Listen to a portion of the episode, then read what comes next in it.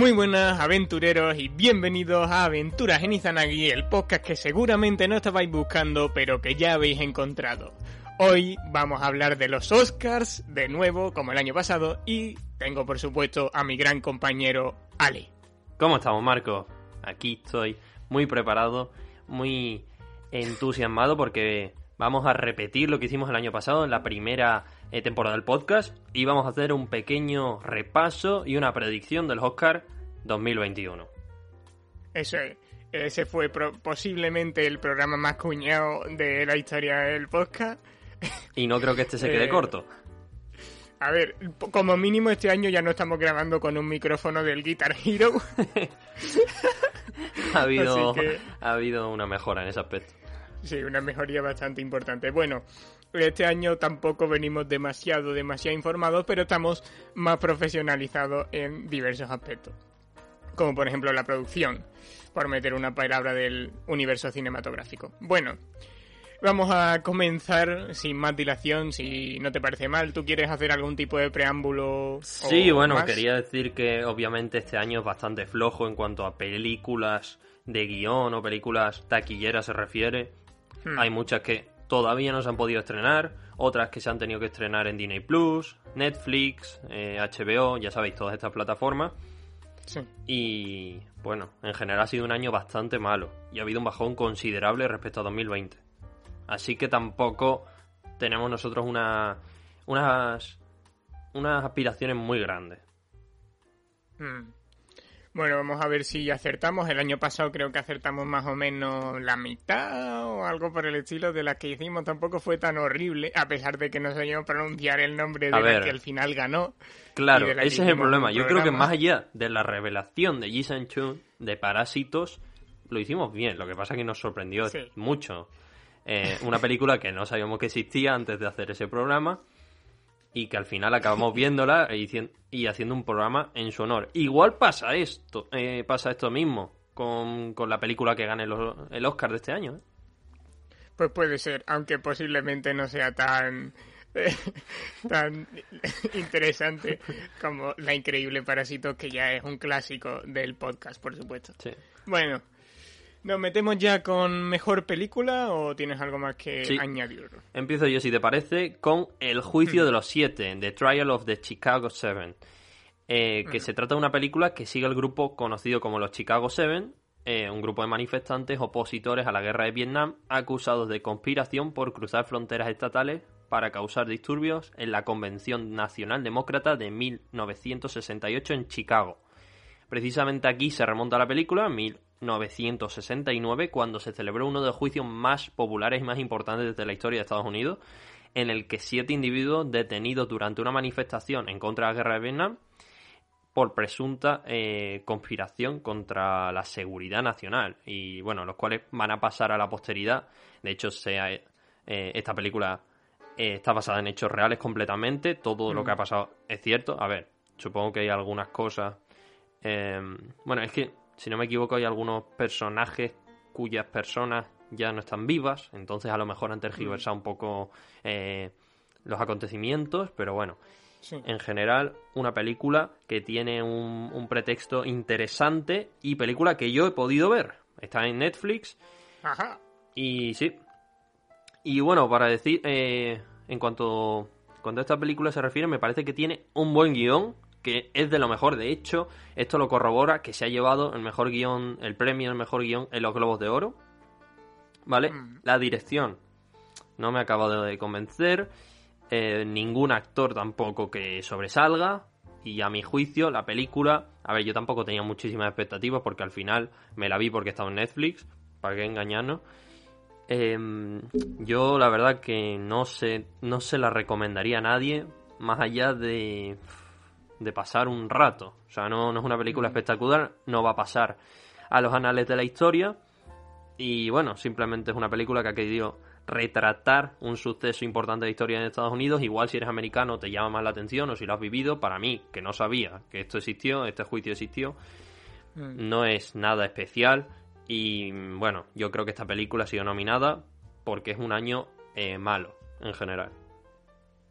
Y también por su carácter reivindicativo, que sabemos que a los Oscars les gusta esta clase de cosas, ¿no? Sí, bueno, tampoco hay mucho, simplemente son Sí, pacifistas. pero a lo mejor está en un contexto, está en un contexto muy mm, en la onda, digamos, de, Sí, de, de los Oscars, pero no estoy, vamos, yo no lo he visto. Bueno, para Pero- voy a explicar un poquito más en detalle, en profundidad, básicamente, eh, según me he informado, en realidad eran ocho, no siete. Pero no sé por qué han querido coger siete manifestantes, que, que eran pacifistas, dos de ellos eran eh, cantantes de rock, eh, otros dos simplemente eran estudiantes, eh, otro era un profesor de universidad o algo así.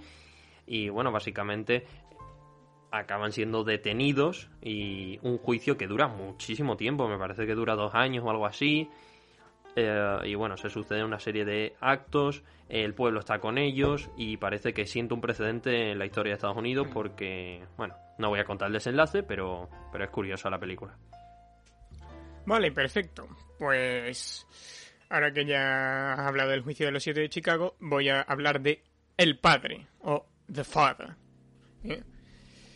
Es eh, una mm, película con un director francés, Florian, eh, Florian Zeller, eh, Zeller, supongo que se pronuncia, y que es una adaptación anglófona de la obra de teatro Le Père. ¿Vale? Eh, esta, este- esta película retrata a un, eh, a un hombre, Anthony, que está que en la película es Anthony Hopkins, Sí, curioso. tiene el mismo nombre. Claro, curioso que el personaje tenga el mismo nombre que, que el actor.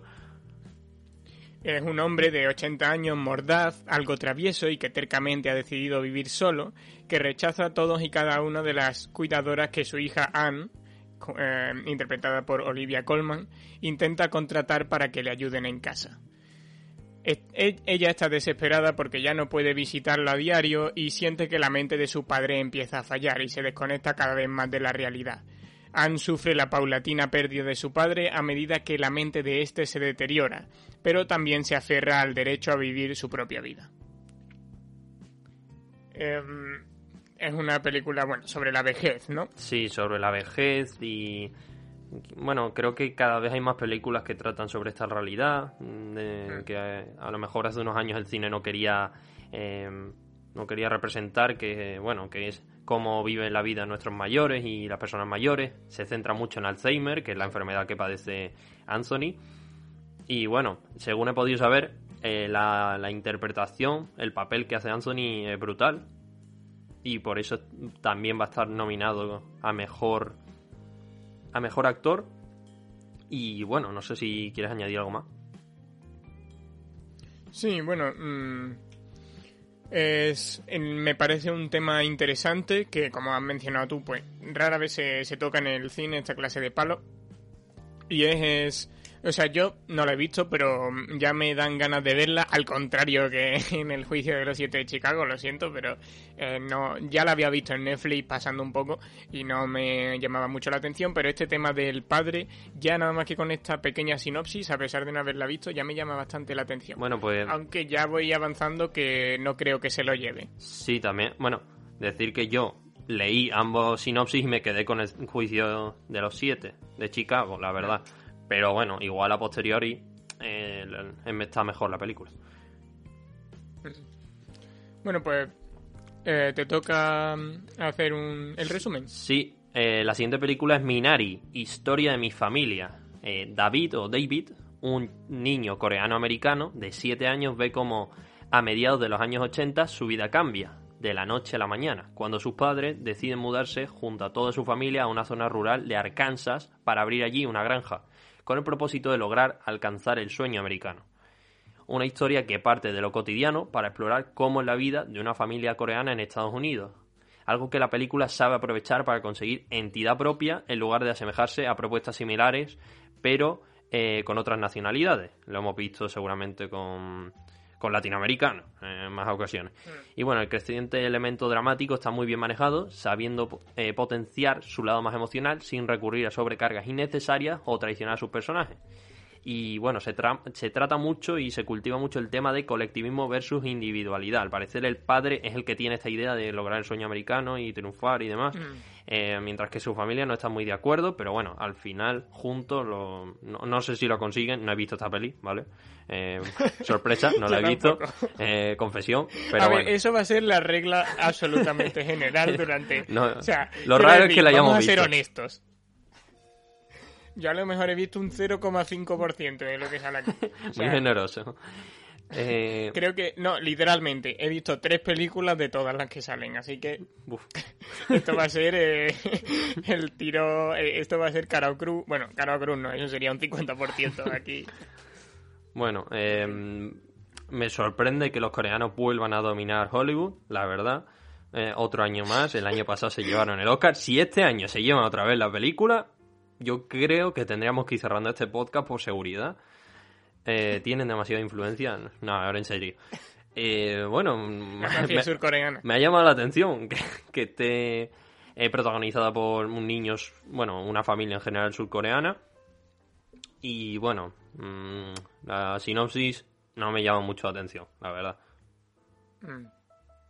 Y a mí tampoco. Y también, pero algo... si se lo lleva, lo mismo me la veo. Sí, también decir que se ha llevado el Globo de Oro a, a mejor película de habla no inglesa lo cual me llama la atención porque según en Wikipedia esta película está en coreano y en inglés, pero no sé cómo hacen la mezcla, mm, porque hay personajes, hay actores, tanto coreanos como ingleses, mm. eh, o sea, americanos, eh, estadounidenses. Mm, película que seguramente está en coreano, pero tiene subtítulos en, en inglés. O sea, a lo mejor, yo no sé cómo lo habrán hecho, pero a lo mejor han aprovechado los del Globo de Oro, o sea, los de los Globos de Oro, el bug diciendo, vale, es una, es una película realmente de producción de habla inglesa, pero como hablan mucho en coreano, pues vamos a meterlo por aquí y ya está.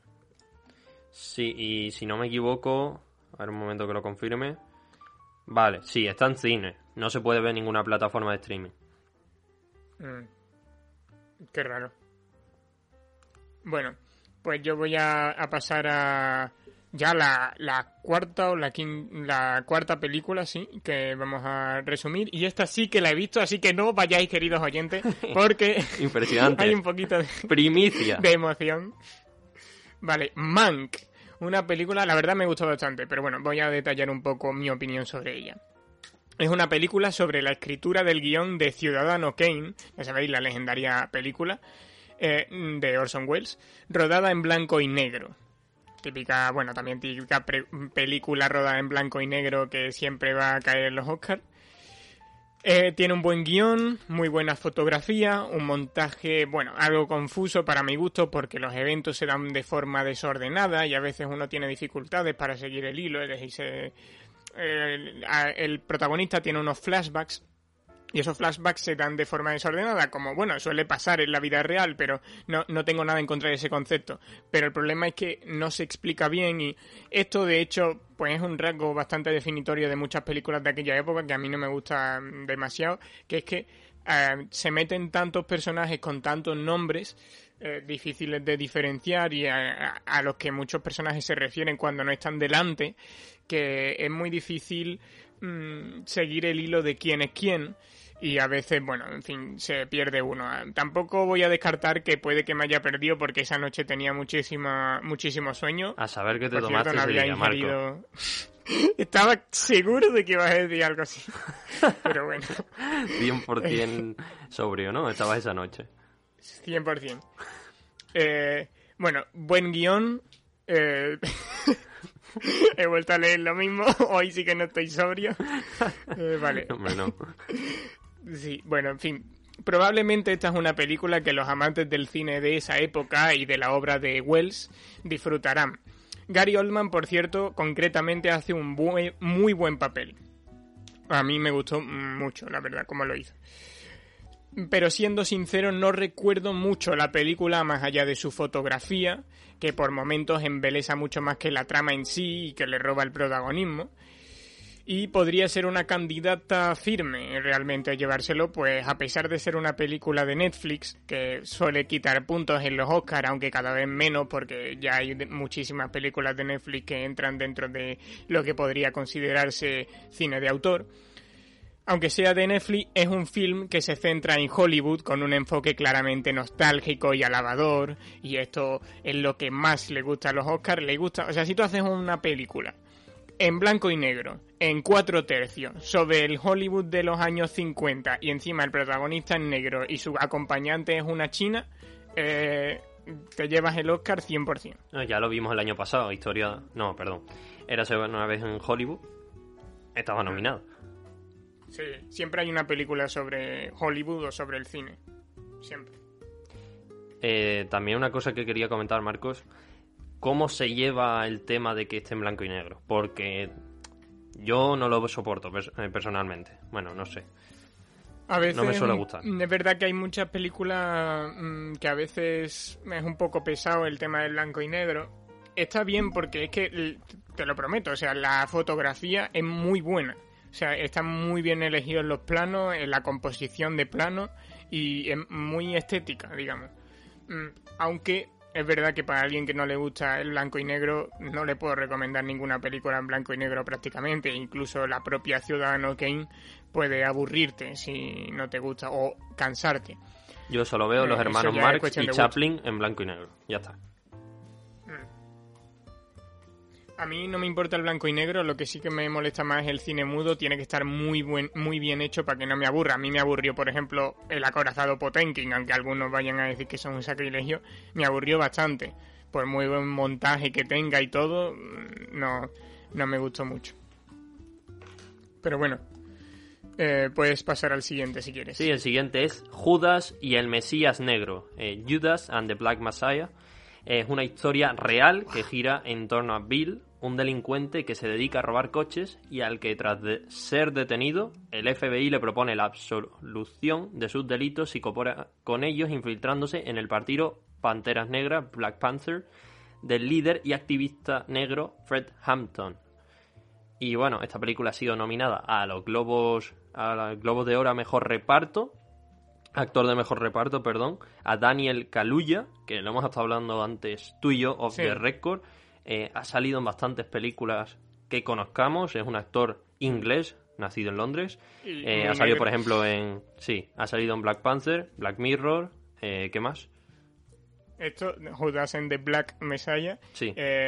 y también es muy activista de Black Lives Matter, o sea, Black en todo lo que hace. También estuvo en Get Out, que es una película sobre el racismo también.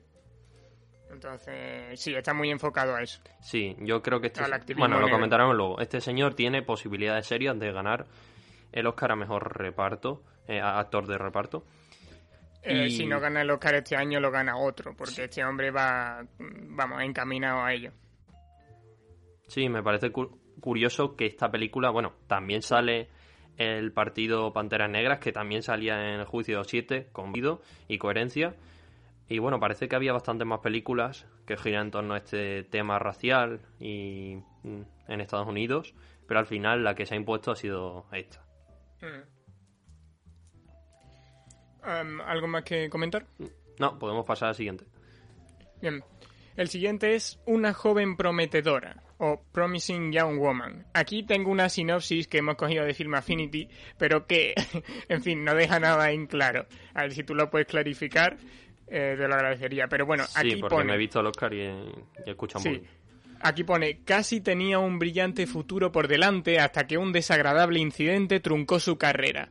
Ahora nada en su vida es lo que parece. Es inteligente, audaz y vive una doble vida de noche.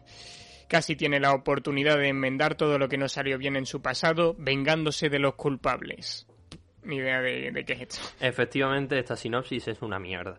A ver, es que no queda nada claro. O sea, tú lees esto y puede ser cualquier película mm, con, un protagonista que haya tenido una mala noche. No sé. Bueno, básicamente va que la protagonista, su mejor amiga, eh, durante una fiesta, si no me equivoco, de universidad, es violada y muere. ¿Vale? Y a partir de ahí, ella intenta, digamos que vengarse de alguna forma, haciéndose eh, que estás como tú, ¿vale? Eh, ebria, en, en, varias fiestas para eh, para eh, corroborar el comportamiento de ciertas personas, eh, hombres normalmente. Y bueno, ya no sé más. Simplemente he visto eso en el tráiler y he visto eso según he leído. No sé si va a algo más, si va a denunciarlo o simplemente es un relato em, sobre el Me Too, sobre el movimiento Me Too, este que, que ha co- cogido bastante fuerza en Hollywood. Sí. Por si aún lo dudabais y no había quedado demasiado claro, esta tampoco la hemos visto, ninguno de los dos. Entonces, Hombre. bueno, vamos a proponer este comentario de la, de la página. ¿Cómo se llamaba la página? Eh, Spin-off. spin-off, exactamente, que es el siguiente. Un giro de tuerca al cine Rape and Revenge en la era del hashtag MeToo. Personalmente creo que lo mejor de la función lo encontramos en una acertadísima Carrie Mulligan en el papel principal y agradezco lo juguetona que puede llegar a ser, pareciendo a menudo, a menudo algo que no acaba siendo. Eso sí, hay so- sobre todo un detalle del guion de Emerald Fennell que me saca un poco de la película. Bueno, Y el no- señor este se le olvidó poner a tilde en guion, pero se lo perdonamos. Eh, la película, ojo, a mí me resulta atractivo, ¿eh? Mm, Sí, sí, a mí también, ¿eh? parece interesante, o sea, tú comentas esto porque tú y yo no lo hemos visto ahora mismo. Y me Ah. resulta curioso saber cómo hace eso de infiltrarse y de, s- y de suplantar eh, que está ebria para, para ver lo que hace la gente. Aunque si no tiene un buen guion, ya te digo yo a ti que voy a salir cagando leche. De... O sea, no, no voy a salir cagando leche, sino diciendo pues, todos los fallos que haya podido tener, porque yo el guion es a lo que soy más sensible eh, dentro de una película, pero bueno. Eh, queda la última, ¿no? ¿O queda alguna más que esta? Sí, No, vamos a terminar con una película eh, producida por Amazon, por Amazon Original Movie, que es Sound of Metal, eh, que narra la historia de un joven batería de una banda de música que comienza a perder la audición. Y nunca, esta película nunca hubiese sido nominada, ¿vale? Según he leído, no la he visto. Yo tampoco, Eh, yo tampoco. pero básicamente este año ha aprovechado el bajón para meterse ahí, eh, porque desde la excepcionalidad, excepcional interpretación de Riz Ahmed eh, como un músico que se está quedando sordo, pues bueno, vemos como eh, intenta de alguna forma llevar esos sentimientos de frustración, de ira, superación constante eh, y un gran uso del sonido para ilustrar ese progresivo deterioro del protagonista, eh, pero también de la comunidad eh, de la que forma parte durante el segundo acto de la película. Y bueno, mm, no sé si quieres que leemos otra vez la cita de, de este redactor de spin-off. Sí, Habrá quien espere una propuesta mucho más contundente, por el tipo de música que toca su protagonista, pero eso no deja de ser un punto de partida que la propia película desmonta viendo cómo es su día a día. De esta forma, la transición del protagonista resulta más fluida, encontrando primero una buena aliada en Olivia Cook, pero luego un compañero de viaje mucho más estimulante en un sensacional Paul Ratchi. Vale, según he podido ver y he visto en, en el tráiler, eso también es una película que intenta desmitificar algunos eh, clichés eh, y estereotipos en la industria eh, musical, más especialmente y más concretamente en la música rock o de heavy metal y todos estos estilos, ¿vale? Que normalmente se suelen asociar a personas muy macarras. sí. Y No- bueno, No, no me llama demasiado la atención. si no, a mí tampoco, a mí absolutamente nada, la verdad. Mm, Bueno, también decir que en los Globos de Oro ha sido nominada a este señor, Riz Ahmed, a Mejor Actor de Drama, aunque no lo ganó. Vale. Pues yo creo que ya hemos dicho. eh, por cierto, clarifico. eh, no vamos a, va a estar haciendo esto para cada una de las categorías, podríamos haberlo dicho al principio, pero simplemente lo hacemos para la de mejor película porque es la más importante, digamos. Pero a partir de ahora ya entramos en modo full cuñado. Eh, A partir de aquí, Y- nada de lo que vayamos a decir está contrastado. exactamente. Así que eh, eh, si entráis en esta zona, No, pero- es. Claramente se quedan para echarse unas risas y para pasárselo bien. Claro. Hombre, Efectivamente. es el Esa es la magia del podcast. podcast. Eso es. Así que pillad una taza de té y dejad que, Bueno, no me acuerdo cómo era, me da igual. Venga, vamos allá. Venga, este programa es el más informal de todos, sin duda. Venga, vamos a hacer nuestras predicciones. Vale, pues yo creo que se lo va a llevar. A ver. Yo creo que o Mank o. mm, Promising Young Woman. Es que no sé. que no me acuerdo cómo era en español. Voy a Bueno. anotarlo, voy a anotarlo por aquí. A ver cuántas habremos. ¿Cómo es? Una joven prometedora, vale, sí. A ver, yo creo que Mank. Es que es una película que, aun siendo un año muy bueno, yo creo que hubiese estado, ¿no? Sí, seguro. Ahora, no estoy tan seguro de que se la lleve. Yo creo que puede estar entre Mank y Judas en The Black Messiah. ¿Sabes? Porque... Vale. Por Porque- cierto, Marco. Sí que... A ver, no, no quiero cortarte. Pero nos falta una película. ¿Eh? ¿Cómo? Sí, No. Man's Land. Ah, coño, ¿verdad? Además, esa era una de las que yo pensaba que tenía grandes chances de llevárselo. Vale. Vale. Bueno. Fail 100%. Rápidamente. Según he visto, es una familia que tiene una furgoneta y... Porque he visto el tráiler y pasan penurias económicas y bueno, parece que es una crítica al capitalismo, a Trump o algo así, no me ha quedado muy claro. Mm, No sé si tú puedes ilustrarme mejor esta película. Eh, no, yo lo único que sé de esta película es que es una película con bastante poco presupuesto para estar en estas órbitas y que se llevó mejor película de los Globos de Oro. Entonces, Sí, mejor película de drama y dirección. Mm. Entonces, bueno, esta película va- apunta bastante alto para lo que es realmente. Vale, sí, o sea, estoy recordando. Básicamente es como la otra cara, la otra Estados Unidos, que no se está beneficiando de las medidas de Trump, porque, bueno, en general mucha gente se benefició porque subió el empleo y demás, pero hay ciertas zonas, sobre todo zonas rurales, las cuales están siendo gravemente perjudicadas, y aquí es donde se ambienta la acción. Eh, una mujer que después de perderlo todo durante la recesión se embarca en un viaje hacia el oeste americano, viviendo como una nómada en una, en una caravana. Y tras el colapso económico que afectó también a su ciudad en la zona rural de Nevada, eh, Fern toma su camioneta y se pone camino para explorar una vida fuera de la sociedad convencional como nómada moderna, ¿vale? Y es una Ah, por peli- eso, Nomad, Nomad, Nómada, ¿no? Hostia, sí. Eh, es una peli que está en Disney Plus y en, y en cines. Vale. Pues a mí me parece que esto va a sonar muy artificial, pero creo que se lo va a llevar esa, ¿eh? ¿Sí? Se lo va a llevar Nomadland. Pues yo me quedo Eh, con Mank. Vale. Así tenemos variedad y si no aciertas tú, acierto yo y ya está. Habrá eh, acertado pues- aventuras en Izanagi. Ale, Mank, Marcos, Nomadland. Yo Nomadland básicamente, o sea, entiendo tus justificaciones para Mank y era como mi segunda opción. Mi tercera sería mm, Judas en The Black Messiah. Em, pero mi primera he puesto Nomadland porque puede ser una película muchísimo más. Para empezar, si critica a Trump ya tiene grandes puntos. Después es una em, es una producción pequeña, entonces puede parecer que los Oscars están apoyando al, al cine eh, eso de pequeñas producciones, de, de pequeños presupuestos, etcétera. Y eso les puede venir muy bien. Además, si es una peli tan buena y con críticas tan, tan profundamente agradecidas como he podido ver un poquillo por aquí y por allá, no he visto detalles porque yo mismo quería verla, entonces no quería spoilearme, pero sí veía cosas como es una película muy, muy sutil, que te llega la, que te toca la fibra, que te llega al corazón. Entonces son cosas que normalmente tú dices cuando una película está muy bien armada. En el caso de Mank, yo no creo que nadie diga que te llega al corazón ni nada por el estilo. Entonces es la típica película que cuando la eliges, ¿quién va a ser el que va a venir y se te va a quejar, ¿sabes? Sí, Eh, además, recuerda que ha ganado el Globo de Oro.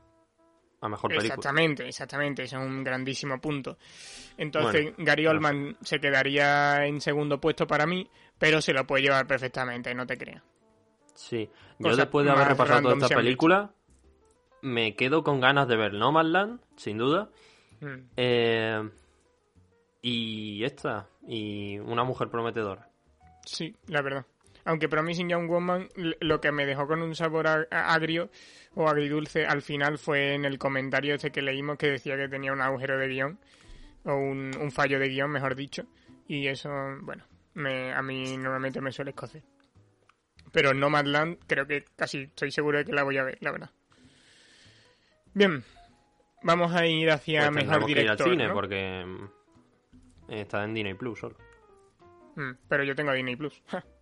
Anda.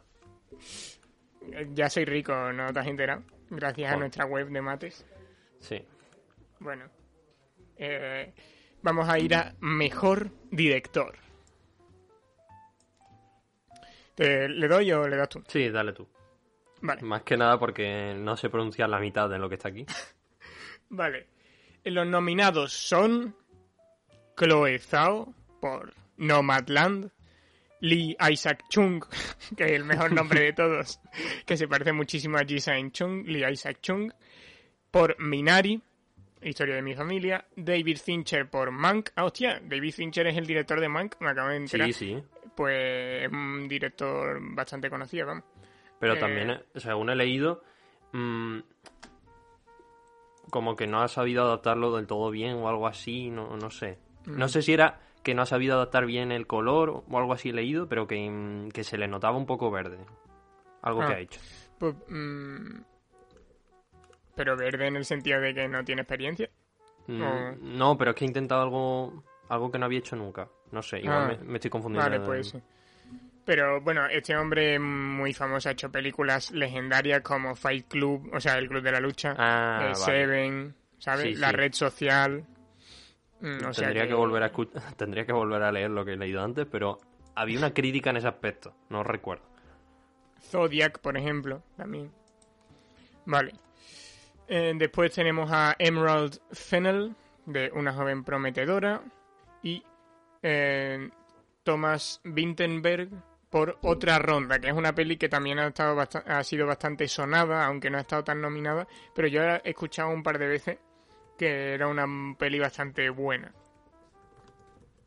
Bien. Eh, ¿Quién crees tú que se iba a llevar mejor director, Ale? Uf, difícil. Pues a ver, Sobre todo sabiendo Puede- que, que no la hemos visto ninguna. puede que se lo lleve Chloe Zhao, Ajá. porque creo que se ha llevado el Globo de Oro, ¿no? Eh, Lo hemos dicho antes. Eh, sí, se lo- pero se lo llevó como mejor película. No estoy tan seguro de mejor dirección. Lo voy a mirar mientras tú razonas. Mm. Luego, por otro lado, el año pasado se lo llevó un coreano, por lo tanto no creo que va- vaya a repetir este año, con Lee Isaac Chung. Mm. Mm, no sé, y además es que la película creo que tampoco es nada del otro mundo. David Fincher. No sé. Puede ser, es que creo que en- tiene que estar entre esos dos, entre Chloe Zhao y David Fincher. Sí. Que yo Probablemente. creo que este va a ser Yo creo que eh, Chloe Zhao tiene grandes posibilidades porque efectivamente se llevó, se llevó mejor directora en los Globos de Oro, aunque eso no es ninguna mm, eh, certeza, ¿eh? porque en muchas ocasiones, precisamente porque hay gente que se ha llevado los Globos de Oro, los Oscars no han tenido ganas de, de claro, El replicar lo mismo o de ir a rebufo de los, globos, de los Globos de Oro. Entonces, ¿qué pasa? Sí, el año pasado había un nivel muy alto, me acuerdo, con Sam Mendes, eh, también, Claro. perdón, ¿quién más estaba? Estaba el Joker, Taika ¿no? Waititi. Si no- Tai- Taika Waititi. Estaban, pues eso, Ji Chung. Eran películas que habían sonado bastante. En este caso, no- todo, todo parece haber, eh, haber bajado un escalón, ¿no? Sí. De, Bueno, yo, de caché. yo me quedo con Chloe, de Sí. todas formas. Yo también. Aquí coincidimos ambos. Porque, en fin, que- queda mucho mejor dársela a Chloe que a David Fincher, que al final es un veterano de esto. No sé si tendrá ya también un Oscar a estas alturas, pero podría haberlo tenido muy fácilmente. Si quieres, puedes hablar ahora de mejor actor. Sí, vamos a pasar al premio de actor protagonista, el mejor, y tenemos a Chadwick Boseman, que como sabéis, trágicamente falleció hace unos meses. Estoy hablando del actor que interpretó a Black Panther, así que seguramente sepáis de quién estoy hablando. En este caso ha sido nominado por, por la película La Madre del Blues, película que tampoco hemos visto. No. Eh, luego tenemos a Anthony Y que por lo que. Y, y a juzgar por lo- el resto de sitios donde está nominada, tampoco parece eh, una película increíble, ¿sabes? Em, también otra película, supongo, de reivindicación negra, ¿no? Sí, en segundo lugar tenemos a Anthony Hopkins, que interpreta a Anthony en El Padre. Riz Ahmed en South of Metal, que al parecer lo ha hecho tremendamente bien. Luego Steven Yeun en Minari y Gary Oldman en Mank. Yo me quedo con Anthony, porque al parecer lo ha hecho muy bien. Ha hecho un papel magistral. Y si no, me quedaría con Reese, porque también habla muy bien de él. Yo creo que Gary Oldman lo ha hecho bien, pero se va a quedar una vez más sin premio. Creo que él no se ha llevado ninguno. Por cierto, lo he mirado. David Fincher no tiene ninguno. Y de hecho, me da la impresión, o me da la impresión por lo que he buscado en Google, que esta es la primera vez que, que le nominan al Oscar. Y eso es extraño en un director como él. Pero bueno. Con lo chulo que está el Club de la em, Lucha. Sí, hostia, es que es muy buen director, en mi opinión, pero bueno. Gary Oldman no creo que se lo lleve. O sea, me gustó como lo hizo, pero no está a la altura de un mejor actor de un Oscar, creo yo. Eh, ¿Tú has dicho Anthony Hopkins? Pues yo voy a decir Chadwick Boseman. ¿Por qué? Porque es un premio póstumo, este hombre ha tenido bastante repercusión dentro de, del mundo de Hollywood, entonces yo creo que, que sí, que se lo darán a él y que así pueden llenar portadas y, en fin. Eh, yo creo que. Y, y, si se lo merecía, porque obviamente no he visto su interpretación, no es, no es cuestión de, de, decir, no, se lo lleva porque es negro o porque tuvo influencia, porque. No, no. Quiero decir, eso es accesorio, pero él era un buen actor. Y. Y si él se lo merecía en esta peli, pues, oye. Mm, se lo van a dar a él. Tiene todas las papeletas. Ahora, también pueden dárselo a otro. Anthony Hopkins también lo veo porque es un actor con muchísimo caché, y, no solo caché, quiero decir mucha experiencia sobre todo, y puede haber llevado este papel con la punta del claro, Además, seguramente como no le den, a pesar de ser uno como no le den el Oscar, se va a convertir en el personaje que interpreta dentro de poco. O sea que vamos a, está en sus últimas, vamos a aprovecharlo. Sí, sí, puede ser. Pero en más de una ocasión han dejado a alguien en las últimas y le han dado el Oscar después de muerto. Así que, en fin o le han dado el Oscar cuando ya se ha retirado, en fin, estas cosas que le gustan tanto a, la academia. Darle premio a jóvenes que no destacan tanto y después a gente que lleva toda la vida no bueno, Siguiente. Eh, pequeña crítica. Vamos a pasar a actriz. Actriz protagonista. Bien.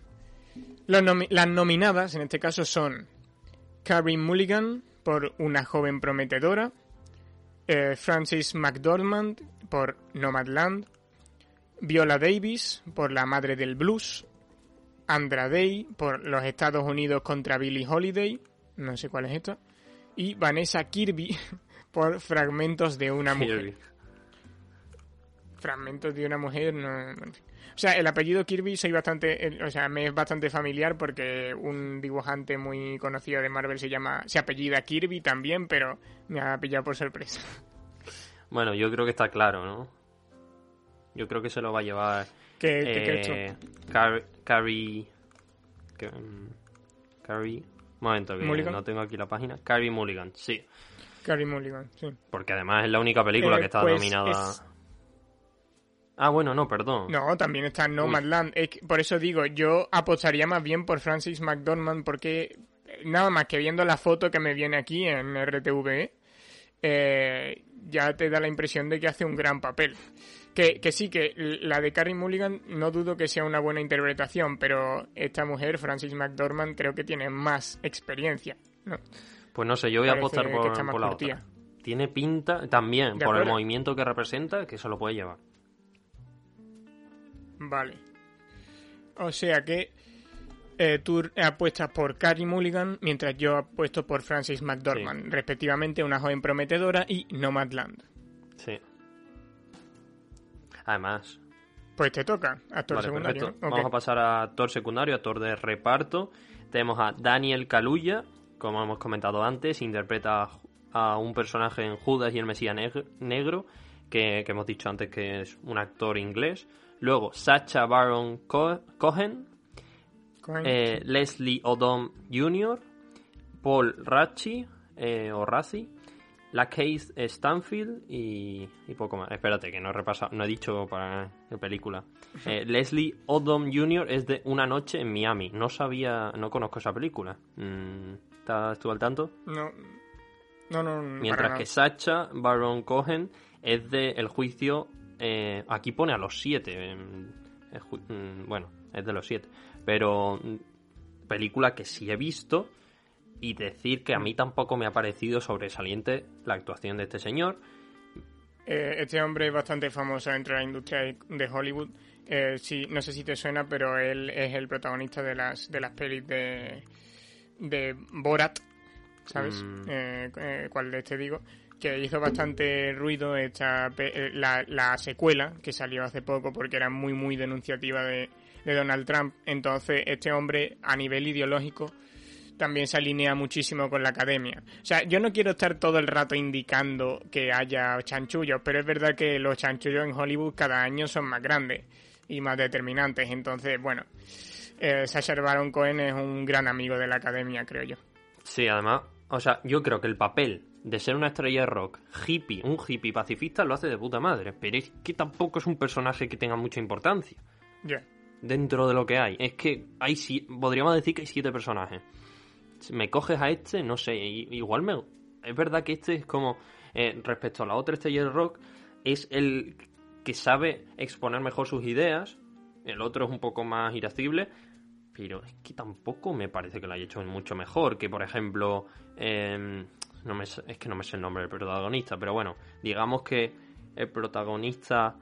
eh, uno de los protagonistas hay otro que es un chico que... mm, Mm. pelo medianamente largo y que, y que no es político, pero que me parece que lo hace mejor, la verdad. No sé Mm. por qué han nominado a este, supongo que por caché. Sí, probablemente. Eh, Después, eh, bueno, los otros eh, mm, no me suenan de nada.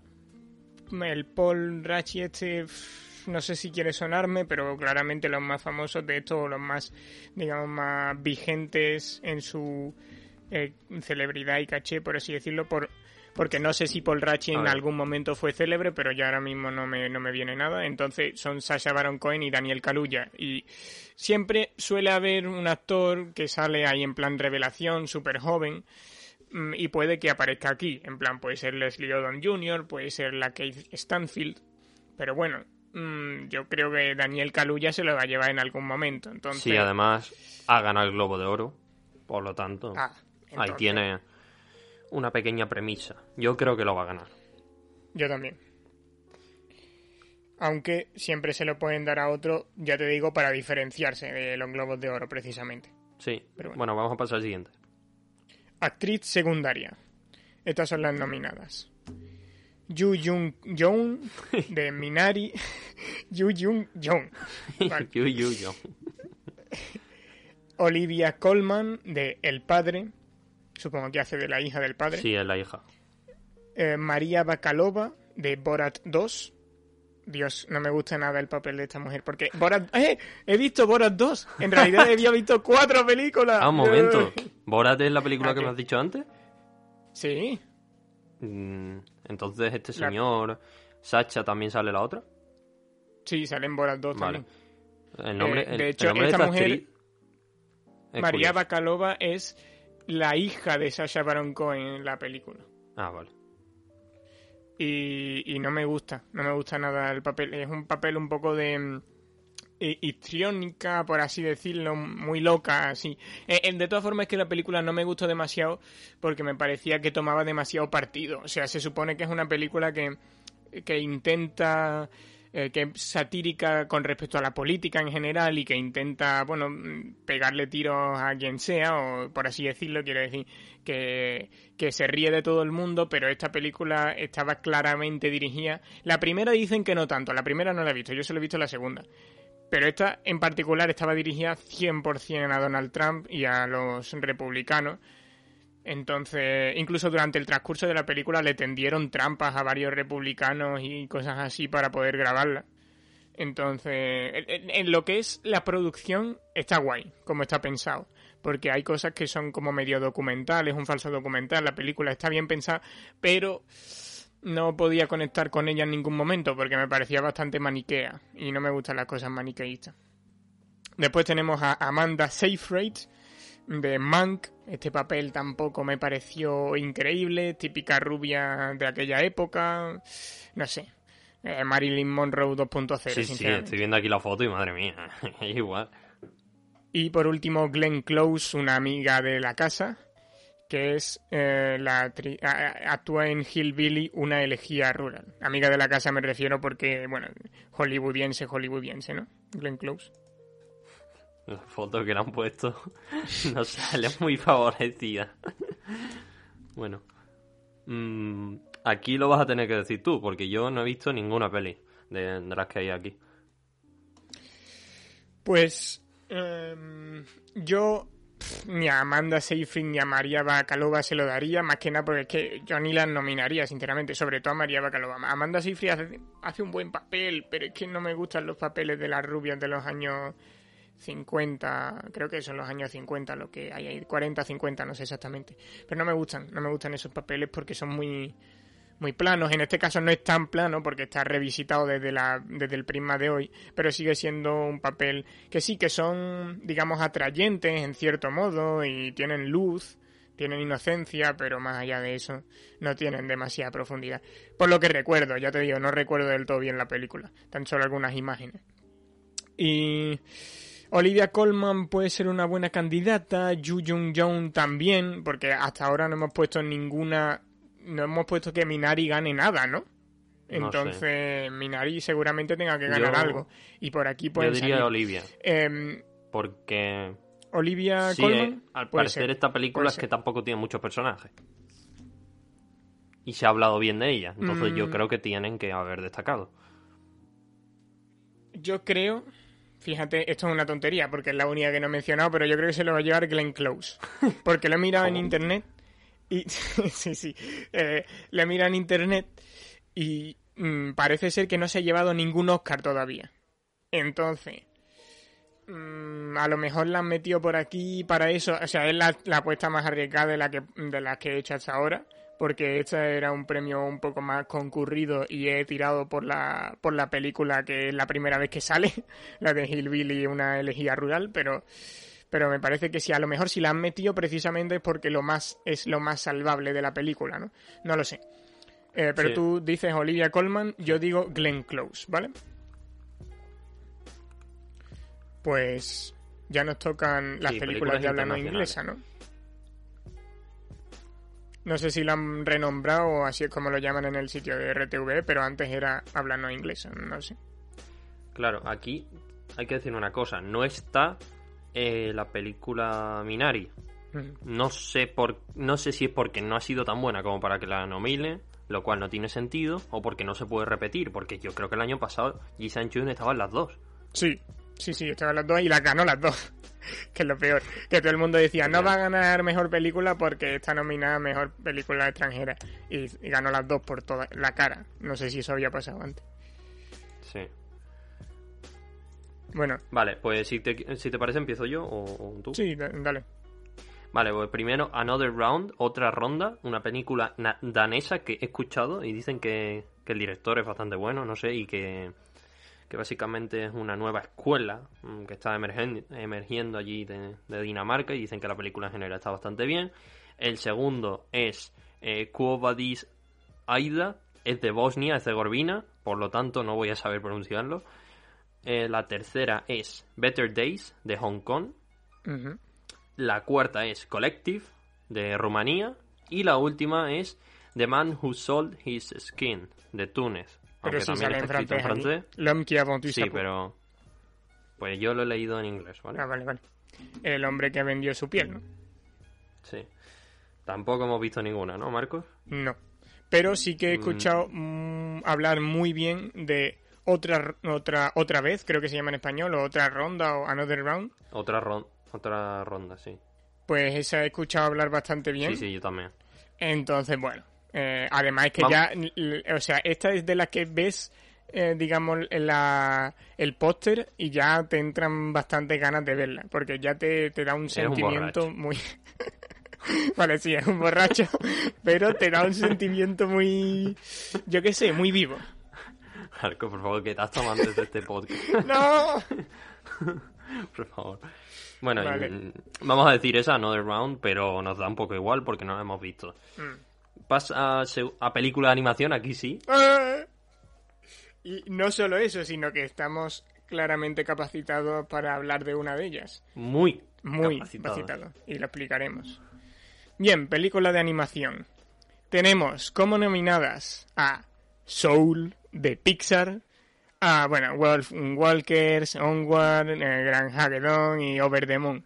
Pero Soul hemos hecho un programa sobre ella íntegro. el primer programa de íntegro, totalmente analizada en y con todo nuestro sentimiento, porque esa película nos gustó mucho. Es el primer programa de esta temporada, de la segunda, así que id a echarle un vistazo. Sí, sí, una película que está muy bien, por eso va a ganarlo. A ver, es que Sí, sí. O sea, yo no tengo ninguna duda, a pesar de no haber yo- visto el resto. A ver, pero- Wolf Walkers no tengo ni idea de qué es. Eh, Onward no sabía que existía. Gran Hagedon cuando lo leí, o sea, cuando lo vi me reí. Eh, Over the Moon, mm, me parece que lo he visto, pero... mm, O sea, lo he visto de saber que existe. Pero es que tampoco lo he visto, o sea, tampoco le he echado mucha pre- eh, cuenta. Me quedo con Soul. Porque es que además es una peli muy buena y yo creo que incluso podría estar en mejor película, arriba. Sí, lo que pasa es que los Oscar crearon la categoría de película de animación para no tener que, que mezclarla en- con mejor película. Es un, Un poco tontería. En fin. Sí, pero la crearon una vez que las películas de animación empezaron a ser profundas. Pero bueno. Pues eso, yo creo que se la lleva Soul. ¿Vamos a guion original? Sí. ¿Vas tú? El primero es Judas y el Mesías Negro. Segundo, Minari. Tercero, Una joven prometedora. Cuarto, Sound of Metal. Y quinto, El juicio de los siete de Chicago. Básicamente, todas las películas que están nominadas a mejor, a mejor película. Cierto. Son las mismas. Mm, no sé con cuál quedarme. El juicio de los siete de Chicago ganó el Globo de Oro a mejor guion. Y como han tenido que hacer una labor de documentación bastante buena, puede que se lo lleve. O sea, yo Mm. igual daría ahí mi voto de confianza. Vale. Eh, yo, en este caso, ¿tú cuál has dicho? Perdón, el juicio de los siete de Chicago, Sí. ¿no? Pues, pues, oye, pues podría ser perfectamente. Sound of Metal la voy a descartar. Una joven prometedora, mm, no lo tengo muy claro. Judas y el Mesías Negro, Minari. ah. Podría ser Minari, ¿eh? Mm, no lo sé. Voy a decir Minari, porque el juicio de los siete de Chicago sigue siendo de Netflix. Y a lo mejor en una categoría... Gran lógica. No lo sé. Es que... sí, ya, ya lo sé, pero... lo, que, lo que quiero decir es que los de los Oscars muchas veces hacen el equilibrio este. Entonces, Es depende mucho a estas cómo alturas estamos ya... haciendo predicciones en base a cómo los En criterios de evaluación. sí, sí. No haber visto la peli, sino los criterios de evaluación que, que sí. Bueno, que después al final nos equivocamos un huevo, porque es que depende mucho de lo que hayan hecho en las otras categorías.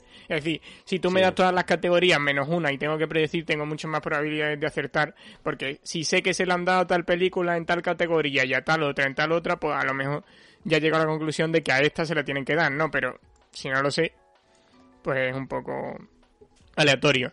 Yo le voy a dar a Minari y tú al juicio de los siete de Chicago, ¿no? sí. Vale. Pues después, si no tienen más que añadir sobre esto, porque al final son películas que ya hemos comentado, voy a lanzarme a mejor guion adaptado. Que ya hay algo que me, que me parece raro de esto. O sea, la primera es Borat 2. ¿Qué es lo que adapta exactamente Borat 2? Yo creía que era original y lo, y lo he querido buscar en Google, pero no me ha dado mucho tiempo. Eh, ¿qué, ¿Qué es lo que adapta? O sea, la adaptación...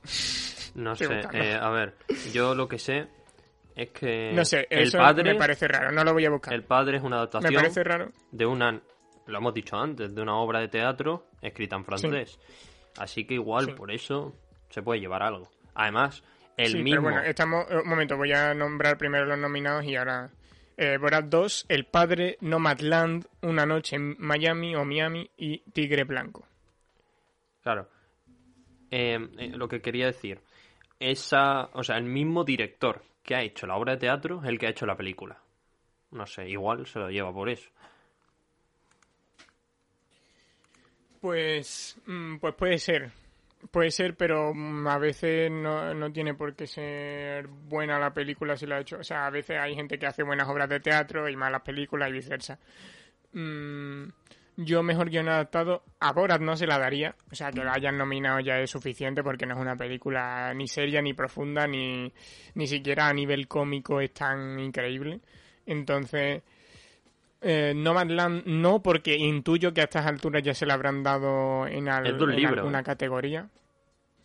¿El Nomadland dice? Sí. O Borat. No, no, no Madland. Nomadland, ¿no? Vale, una noche en Miami de Tigre Blanco. O sea, el padre es la que más veo, en realidad. Tigre. Blanco, eh, no sabía que estaba adaptado, es una película de un chofer o algo así, he visto. O sea que tampoco, Mm. no creo que sea, No, pero esas Nada. no- esas yo creo que están de relleno. sí, de relleno completamente, para que vayan ahí 40 personas. Bueno, este año creo que no hay galas, ¿no? No, creo que no. No. Creo que es online, Online. Como, lo- como los Goya, pero no estoy seguro. Desde luego los Globos de Oro fue así. Y bueno, ahí estaban todas, lo típico, ¿no? Todas las celebridades, pero están en su casa, en chándal, ¿sabes? o sea, en pantallitas, ¿sabes? Mm. Y por muy buena que sea la producción, al final es una pantalla verde. Mm. Así que no nos flipemos. Bueno, pues el padre, ambos. Sí. Banda sonora original. Vale, empezamos con The, The Five Bloods, Hermanos de Armas. Mm, No entiendo el título, es un poco raro, ¿no? Está como mezclado entre español e inglés. Pues supongo que es una, la típica aclaración cuando el título se queda en inglés, pero después lo aclaran en español, ¿sabes? Sí, luego. Mank, Minari, Noticias del Gran Mundo, no sabía que existía esa película, y Soul. Mm, uf, no sé, Soul tiene una banda sonora en torno al jazz, que bueno, es un hilo conductor importante de la película, Hmm. Mm, y no he visto el, resto, así que no sabría decirte. Igual si Noticias del, del Gran Mundo está aquí es porque la banda sonora es buenísima, pero no sé. Ya.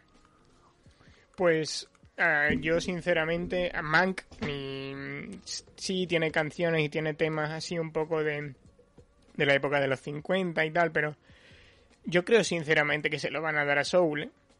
Porque... Y yo, eh, porque está bastante bien, ¿no? En la selección de música que tiene la película, no me acuerdo del todo bien. A ver, pero- es que yo, no sé, cuando la vi tampoco me destacó mucho. Ya, a mí a lo mejor tampoco. Es que esto ya es cuestión de haberla visto, porque tú no puedes deducir si Minari tiene una gran banda sonora. Yo a Minari ya no la voy a nominar más porque ya la he nominado bastante. Tú pero, quieres que Minari o sea, gane todo, ¿eh? eh, claro, es la hija pequeña de Ji Sang-chun. Sí. Eh, después Noticias del Gran Mundo. No sé cuál es. Es una si película mm, del oeste o algo así, creo. Si quieres tú le puedes ir a una y yo a otra. o sea, a Mank, mm, ya que la he visto, no, no la cojas. Bueno, si quieres Porque- confiamos en Soul. Ya que nos gustó tanto. Bueno, es que no creo Si que... tú quieres ir a Soul, vale, pero yo creo que es que voy a tirar por noticias del gran mundo. Venga, eh, no, yo también. quiero yo, ir, yo mejor. quiero ir a lo, a lo si arriesgado. está aquí, tiene que ser muy buena, no sé. Es como Star Wars el año O pasado. no- No, estaba en nada, menos en la banda sonora. Es cierto. Y creo que no se la llevó. O sí se la llevó. Mm, creo- No, sí se la llevó, ¿no? No, no, no, no se lo llevó. Oh, no. Vaya. Creo que, creo que que se la llevó. No me acuerdo, pero una película que tampoco destacaba mucho, a mi parecer. Ah, sí, sí. Eh, no me acuerdo cuál se la llevó, pero era una... mm, ah. Es que muchas veces hacen cosas muy estúpidas. Por ejemplo, en, en 2017 creo que fue, o por ahí, no, o 2018, se llevó eh, la de Queen. Bohemian Rhapsody Sí, se llevó mejor montaje, cuando esa película vale, sí. tiene un montaje muy, muy El Joker, normalito. el Joker se la llevó. Ah, sí. Pues no sé. Eh, pero, eh, el Joker tiene una banda sonora que no está mal, con un arpa y tal, pero tampoco, uf, no sé, a mí tampoco me convenció tanto. Pero bueno, eh, yo le voy a lanzar a noticias del gran mundo. Vale, yo también. Vamos a pasar al siguiente, canción original. Como acertemos eso, madre mía. Vale, canción original. ¿Te imaginas? No acertamos ninguna menos esa. Momento, momento. Hay una película aquí que, que, que yo no sabía de su existencia. Bueno, vas a comentar. Canción original. Vale, Judas y el Mesías Negro, aquí puede ser perfectamente. O sea, yo no sé cuáles son esas canciones en concreto, porque ya sabes, estas son las canciones que hacen promocionales para las películas. aparte, entonces eso sí que no lo podemos saber porque no tiene ni siquiera que ver muchas veces con el tema de la película, pero bueno. Judas y el Mesías Negro, El Juicio de los Siete de Chicago, Festival de la Canción de Eurovisión, la historia de Fire Saga. Por eso. ¿Esto qué es? No sé qué es eso. ¿Eh? ¿Pero qué es eso? ¿Eurovisión? ¿Pero esto no son los Oscars? Me he quedado todo roto. ¿Cómo quieren, ¿Cómo quieren que una película de Eurovisión compita con el resto? ¿Pero qué es esto? Bueno, o sea, es que no es la película, es la canción de la película. Eh, la vida por delante y una noche en Miami. Ya ah, la han nominado bastantes veces, la de la noche en Miami. Pero creo que es la típica que la nominan en un montón para cumplir, digamos. A ver, yo tengo que decir no una cosa. nada. No tengo ni idea a qué canción se refiere en el juicio 7 de Chicago. O sea, ahí que no tengo ni idea, sinceramente. No, que las canciones no salen en la propia película. Ah, que no. Son promocionales. Son eso para, para promover la película. La, están, en, están en YouTube. Entonces, mm, voy a mirar. Simplemente voy a mirar la de Judas. A ver si es una canción de jazz o algo así. Eh, sí. Madre mía. Bueno, Mm, si es que ¿Tú, ¿Tú qué crees? yo ni idea. O sea, si quieres pasamos.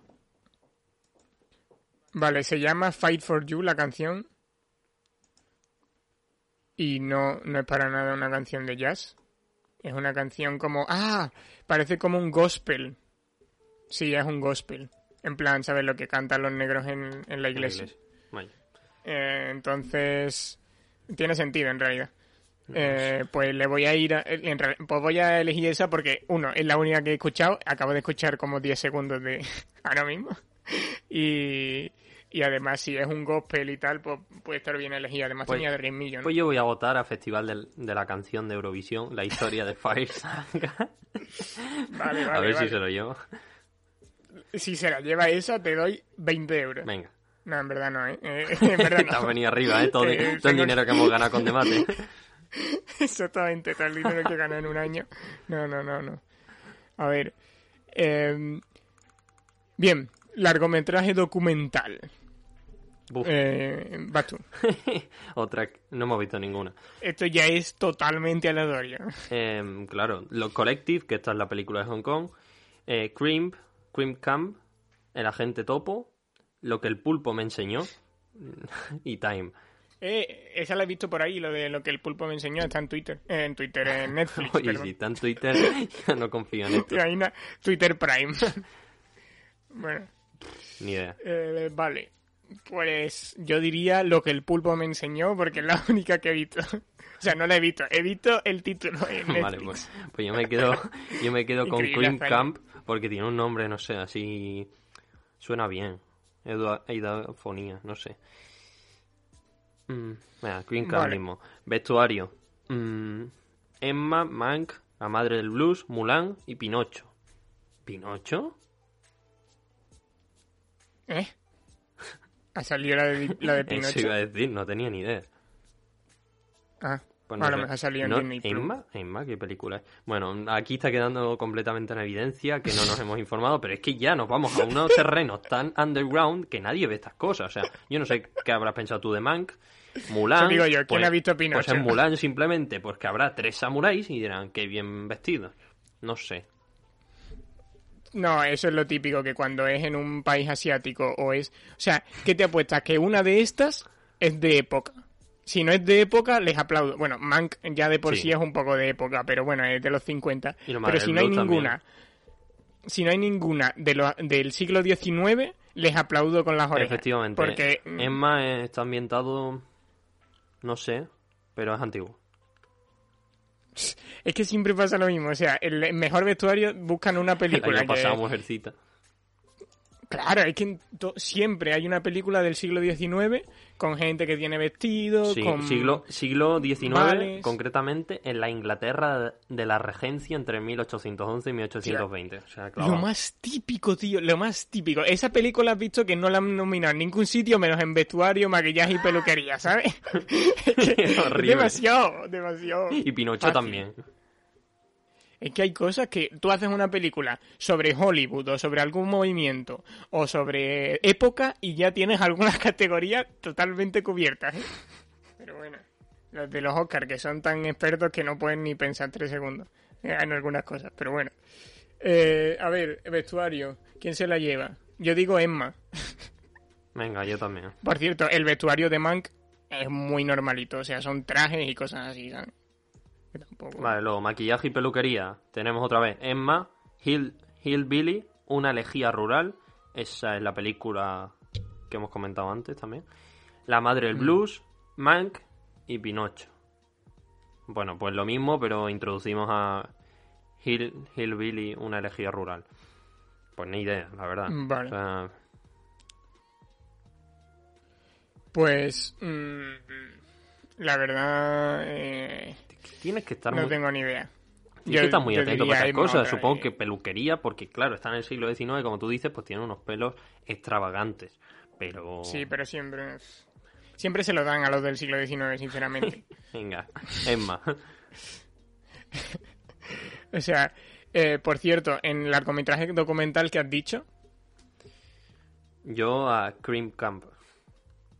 Ah, Crip Cap, vale. Eh, ok. Venga, cortometraje. Ya ahí enlazando largometraje, cortometraje. Están Feeling Through, The Letter Boom, The Present, Two Distant Strangers y White Eye. Esto no lo traduce ni uno. A ver, no hemos visto ninguna, ni idea. ¿Cuál es el título más guay? White Eye. No porque dice blanco. Eh, otro. Eh, Two Distant Strangers parece bastante profundo, ¿eh? The Present, el presente, o a lo mejor es el regalo. Mm. puf. Sí, es que no la han traducido. Yo creo. Yo creo que Two Distant Strangers. ¿eh? Venga, sí, esa. Siguiente. Cortometraje de Eh, animación. Bueno, bueno, ya... ya estamos entrando en el underground máximo. ¿eh? Sí. Tenemos a Burrow, Genius Lochi, If Anything Happens, I Love You. El nombre. Opera, Buen Navegador. Y Yes People.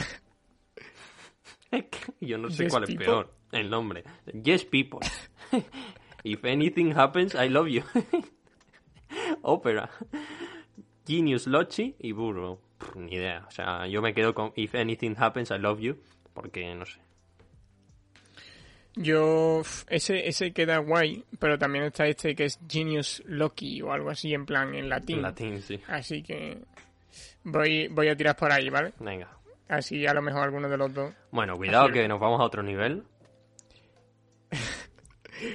Oye, fuera de coña, estas son las que más eh, orgulloso te sientes cuando las aciertas porque es como, oh, tiré a, tiré a ciegas y acerté. Sí. El siguiente es cortometraje documental. Pues más de lo mismo. Colette, Eh, eso, col- Colette, a concerto, a concerto is a, ah, no, a concerto, conversation. a concert, a concerto is a conversation. ya. Do not, Do not split, split, Hung- Hunger World y A Love Song for Latasha. Natasha. Puf, ni idea. Venga, Do not split. Vale. Eh, yo también. Fotografía, aquí sí ya podemos hablar con propiedad, porque tenemos a Judas Bien. y el Mesías Negro, Mank, Noticias del Gran Mundo, Nomadland, El Juicio de los Siete de Chicago. Parece que Noticias del Gran Mundo tiene que ser una película súper bien grabada eh, y súper bonita, pero que luego la película es una mierda. Porque vamos, si está Sí, en sí. fotografía, está en, en banda sonora y está en... no me acuerdo qué más. O a lo mejor la típica que les han dicho o que hay amigos, ya estoy otra vez con el tema del amiguismo, pero a, a- a veces pasa eso, que hay amigos de la academia que, que dicen, oye, me puedo meter no sé cuánto, y entonces lo meten en las categorías en las que le, le sobran dos huecos o algo así. Em, Igual. Mank, porque es blanco y negro. Yo Mank, yo digo Mank porque tenía una fotografía bastante guapa, por lo que Sí, recuerdo. ah, Nomadland no brilla por eso, ni muchísimo menos, porque se nota que es bajo de presupuesto. Mm. Mm, No sé, yo me, Aunque me incluso suscribo. bajo de presupuesto puedes hacer una buena fotografía. Sí, me, me suscribo a Mank. El juicio de los siete de Chicago no sobresale demasiado, la verdad. Mm. Vale, montaje. El padre, Nomadland, una joven prometedora, Sound of Metal, El juicio de los siete de Chicago. El juicio de los siete de Chicago no tiene tampoco nada increíble, no es muy lineal, ¿o no? Bueno. No, hay muchos saltos realmente, pero no sabría decirte si los planos que utilizan llaman mucho la atención. Tendría que haberlo analizado muy mejor, No sé. Igual Sound of Metal. Vamos a darle algo a esta película. Sí, puede ser. O sea, podría ser que se la dieran aquí, ¿sabes? La típica de que se la dan ahí. Aunque no le hemos dado Promising Young Woman nada. Tampoco. Pero bueno, si no se la hemos dado a estas alturas... Bueno, sí, tú le diste mejor actriz Sí, yo sí. eh, principal, ¿no? Sí. vale. Pues mm, yo también diría Sound of Metal. Venga. Luego, diseño de producción. Tenemos El Padre, La Madre del Blues, Mank, Noticias del Mundo, Tenet. Volvemos a tener Noticias del Mundo. Mm. Tenet. Tenet aparece por primera vez. Ojo, yo la he visto esa. Eh, pues, bueno, la, la, la peli de Nolan, que ha pasado totalmente desapercibida en los Oscars, la verdad, que tiene un muy buen concepto, creo yo, mm, y que juega muy bien con la física y con cómo funciona su mundo, lo tiene bastante bien pensado. Ahora, lo que, o sea, quiero decir, el mundo funciona bien, pero el guion tampoco es ninguna cosa increíble. Mm, y en fin, la, la película tampoco es que sea la obra Que maestra Nolan de va de sobrado y al final ni Sí, te vamos a dar el sí. Oscar de diseño de producción.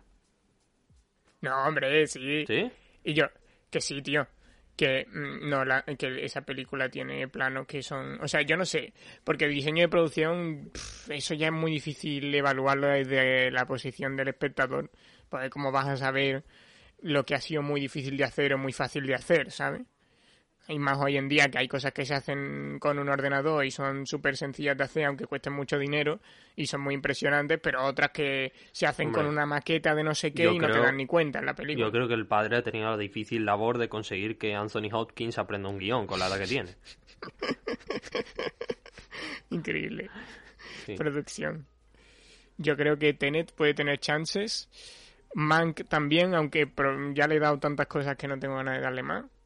Mm, Noticias del mundo, ni idea. y la madre del blues, no creo, la verdad. Noticias del Mundo tiene nombre a periódico español. claro, porque por el mundo. Sí, ¿no? sí, por eso. Bueno, pues yo. O sea, Mank se la podría llevar, pero yo se la voy a dar a, de- a. ¿eh? Venga, eh, me apunto yo también. Ok. Luego, Pues no estamos en sonido, ya solo nos quedan dos. Sonido, Greyhound, primera vez que aparece, Mank, Noticias del Mundo, Soul y Sound of Metal. Ah, pues en este caso sí, sonido. La- eh, Sound, no, no- Sound of Metal.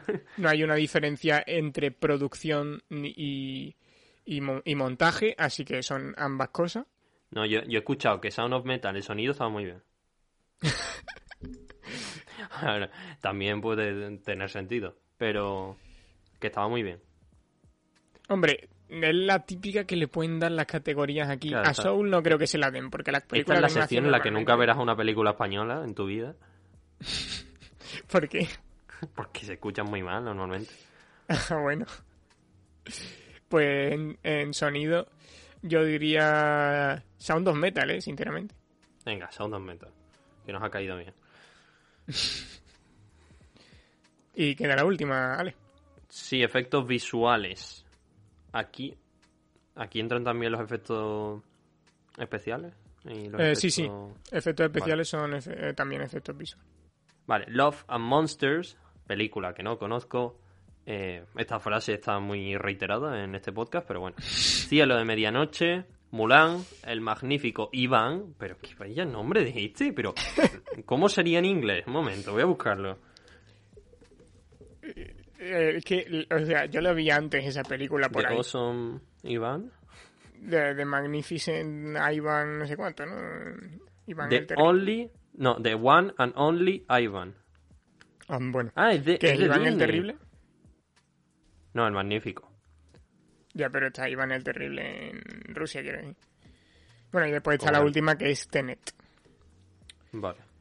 Pues yo también se la doy a, a Tenet, ¿eh? Así tienen a Nolan un poco, un No, poco yo calmadito. que le den a Nolan, no quiero dos Oh. Oscar para este tío, que para la mierda que ha hecho, aunque no haya visto. Eh, se lo voy a dar a... Es que Disney también tiene que hacer esta, esta labor de, de películas que estaban en animación originalmente y pasarlas a, a, un, a un plano realista. Igual me quedo con Mulan, que, que en su día también levantó mucho hype, costaba 30 pavos en Disney Plus. Mm. No sé. El Mulan en realidad tiene bastantes buenos efectos visuales y puede que la pongan por... Tiene bastantes buenos efectos visuales porque la protagonista tiene poderes y todo, en fin. Pero... Pero no sé. O sea, no es como la Mulan original, ¿eh? Tiene poderes de verdad, en plan superhéroe. Guau. Pero... Podrían dársela a Mulan, sinceramente. Pero voy a poner Tenet, igual. Sí, porque todos preferimos a Mulan que a Nolan. ¡Oh! Bueno. Bueno, pues hemos acabado, ¿eh? Una tarea titánica, bastante largo. Si quieres, puedo recopilar un poco nuestras predicciones. Lo que Mm. hemos, lo que Hombre, hemos preferiría no volver a escuchar mi predicción sobre el cortometraje de documental, Eh, pero a ver, lo hago rápido. La más lo importante. anotado.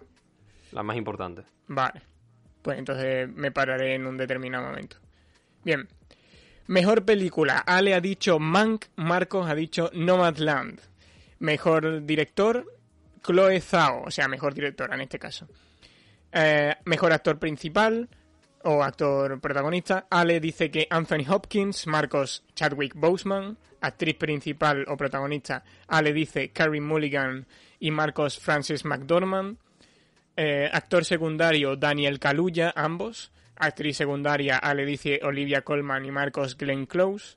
Mejor película de habla no inglesa Another Round. Mejor película de animación Soul. Mejor guion original Ale dice El juicio de los siete y Marcos Minari. Mejor guion adaptado El padre.